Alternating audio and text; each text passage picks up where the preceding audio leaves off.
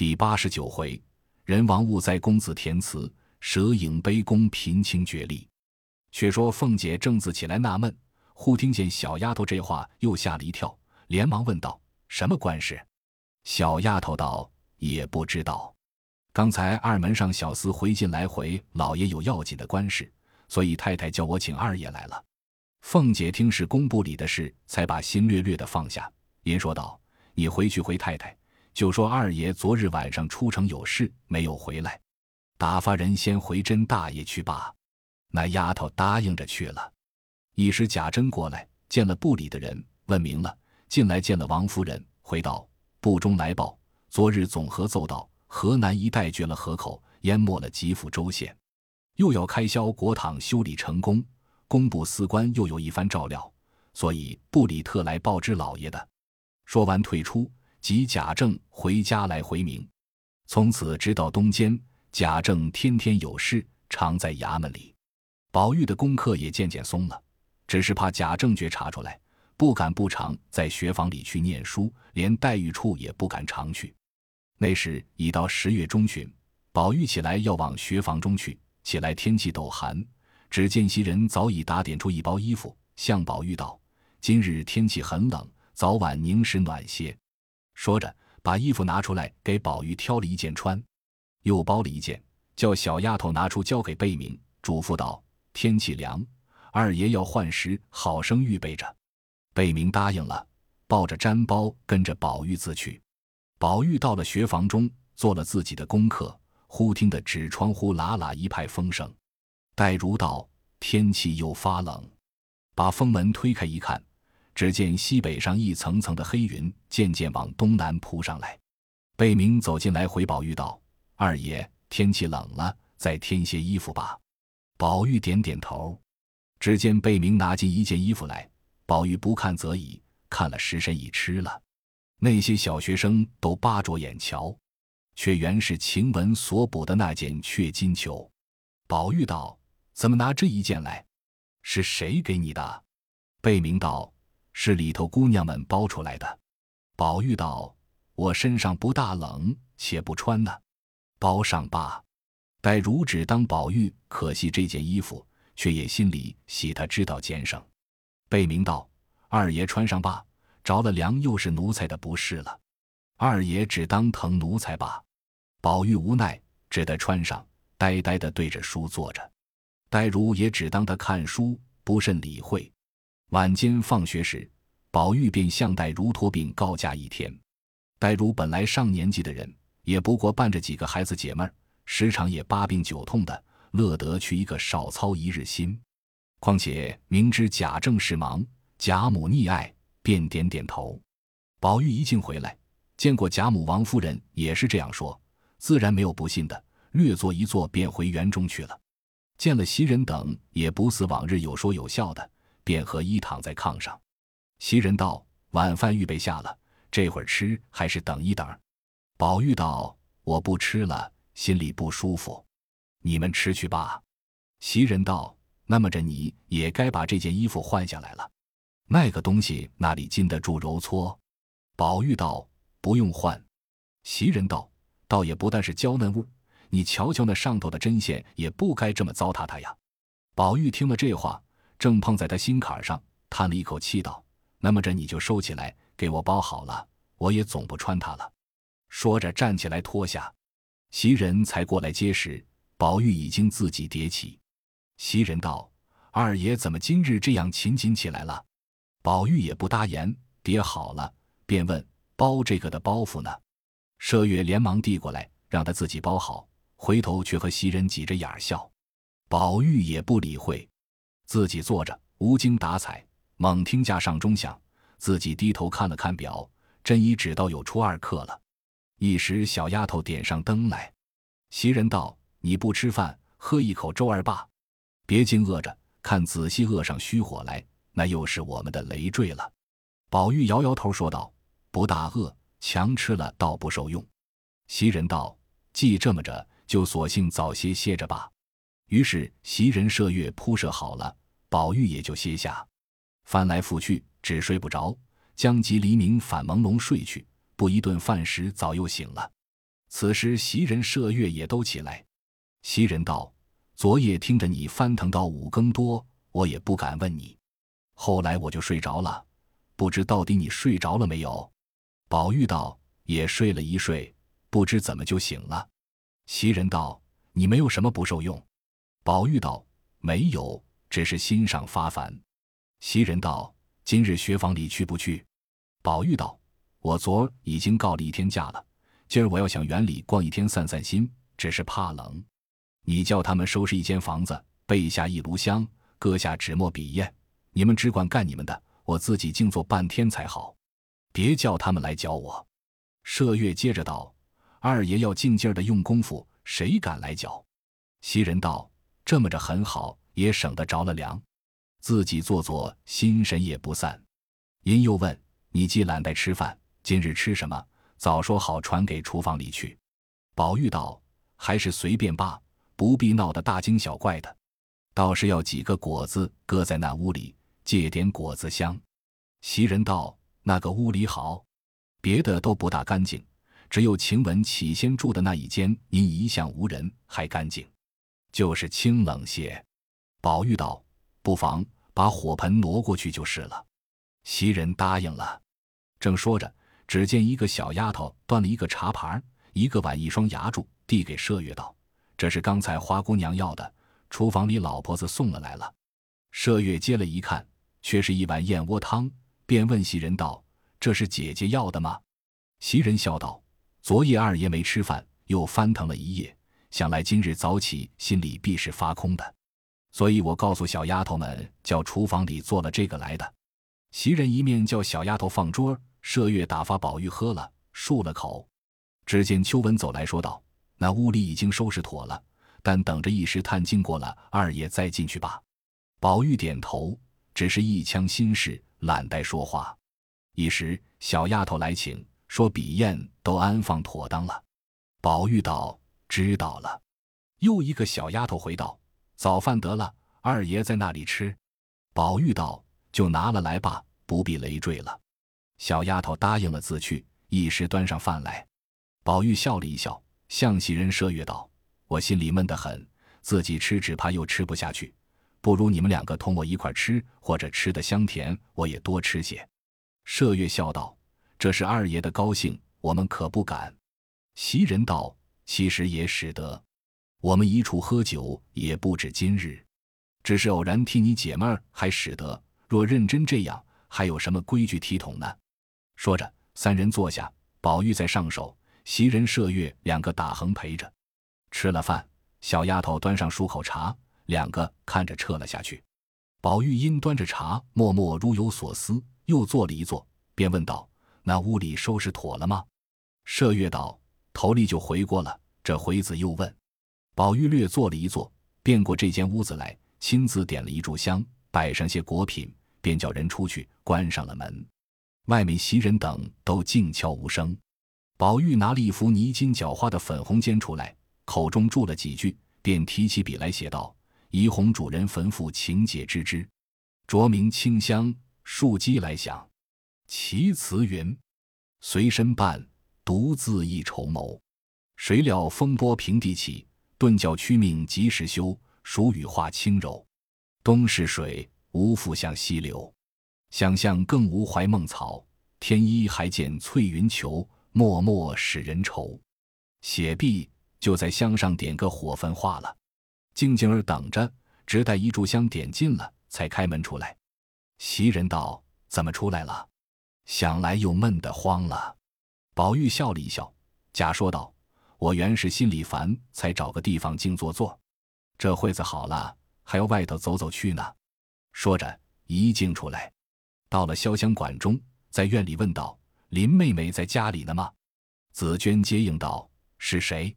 先莲看时，笑道：“原来是宝二爷，姑娘在屋里呢，请二爷到屋里坐着。”宝玉同着紫娟走进来，黛玉却在里间呢，说道：“紫娟，请二爷屋里坐吧。”宝玉走到里间门口，看见新写的一副紫墨色泥金云龙间的小对。上写着“绿窗明月在，青石古人空”。宝玉看了，笑了一笑，走入门去，笑问道：“妹妹做什么呢？”黛玉站起来迎了两步，笑着让道：“请坐，我在这里写经，只剩的两行了，等写完了再说话。”因叫雪雁倒茶。宝玉道：“你别动，只管写。”说着，一面看见中间挂着一幅单条，上面画着一个嫦娥，带着一个侍者，有一个女仙，也有一个侍者，捧着一个长长的衣囊似的。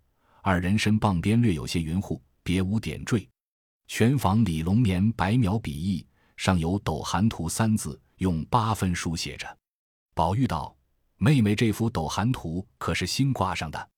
黛玉道：“可不是，昨日他们收拾屋子，我想起来拿出来叫他们挂上的。”宝玉道：“是什么出处？”黛玉笑道：“眼前熟得很的，还要问人？”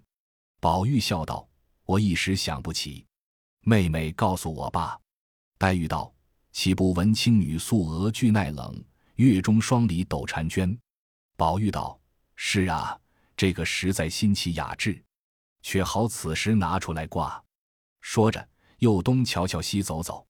雪雁沏了茶来，宝玉吃着，又等了一会子，黛玉精彩写完，站起来道：“减慢了。”宝玉笑道：“妹妹还是这么客气。”但见黛玉身上穿着月白绣花小毛皮袄，加上银鼠坎肩，头上挽着随长云髻，簪上一只赤金扁簪，别无花朵，腰下系着洋绯色绣花棉裙，真比如亭亭玉树临风丽，冉冉香莲带露开。宝玉因问道：“妹妹这两日弹琴来着没有？”黛玉道：“两日没弹了，因为写字已经觉得手冷。”那里还去弹琴？宝玉道：“不弹也罢了。我想琴虽是清高之品，却不是好东西。从没有弹琴里弹出富贵寿考来的，只有弹出忧思怨乱来的。再者，弹琴也得心里记谱，未免费心。依我说，妹妹身子又单弱，不操着心也罢了。”黛玉抿着嘴儿笑。宝玉指着壁上道：“这张琴可就是吗？”怎么这么短？黛玉笑道：“这张琴不是短，因我小时学府的时候，别的琴都够不着，因此特地做起来的。虽不是交尾枯桐，这鹤山凤尾还配得齐整，龙池燕足高下还相宜。你看这断文不是牛毛似的吗？所以音韵也还清越。”宝玉道：“妹妹这几天来作诗没有？”黛玉道：“自结社以后没大作。”宝玉笑道。你别瞒我，我听见你吟的什么不可辍，素心如何天上月？你搁在琴里，觉得音响分外的响亮，有的没有？黛玉道：“你怎么听见了？”宝玉道：“我那一天从了风轩来听见的，又恐怕打断你的清韵，所以静听了一会就走了。我正要问你，前路是平韵，到末了忽转了仄韵，是个什么意思？”黛玉道：“这是人心自然之音。”做到那里就到那里，原没有一定的。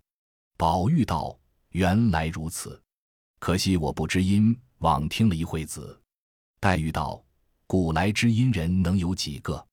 宝玉听了，又觉得出言冒失了，又怕寒了黛玉的心，坐了一坐，心里像有许多话，却再无可讲的。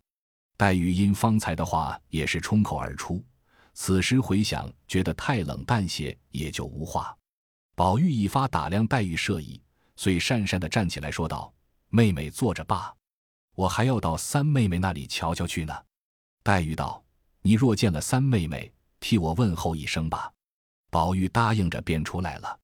黛玉送至屋门口，自己回来闷闷的坐着，心里想到：宝玉进来说话半吐半吞，忽冷忽热，也不知他是什么意思。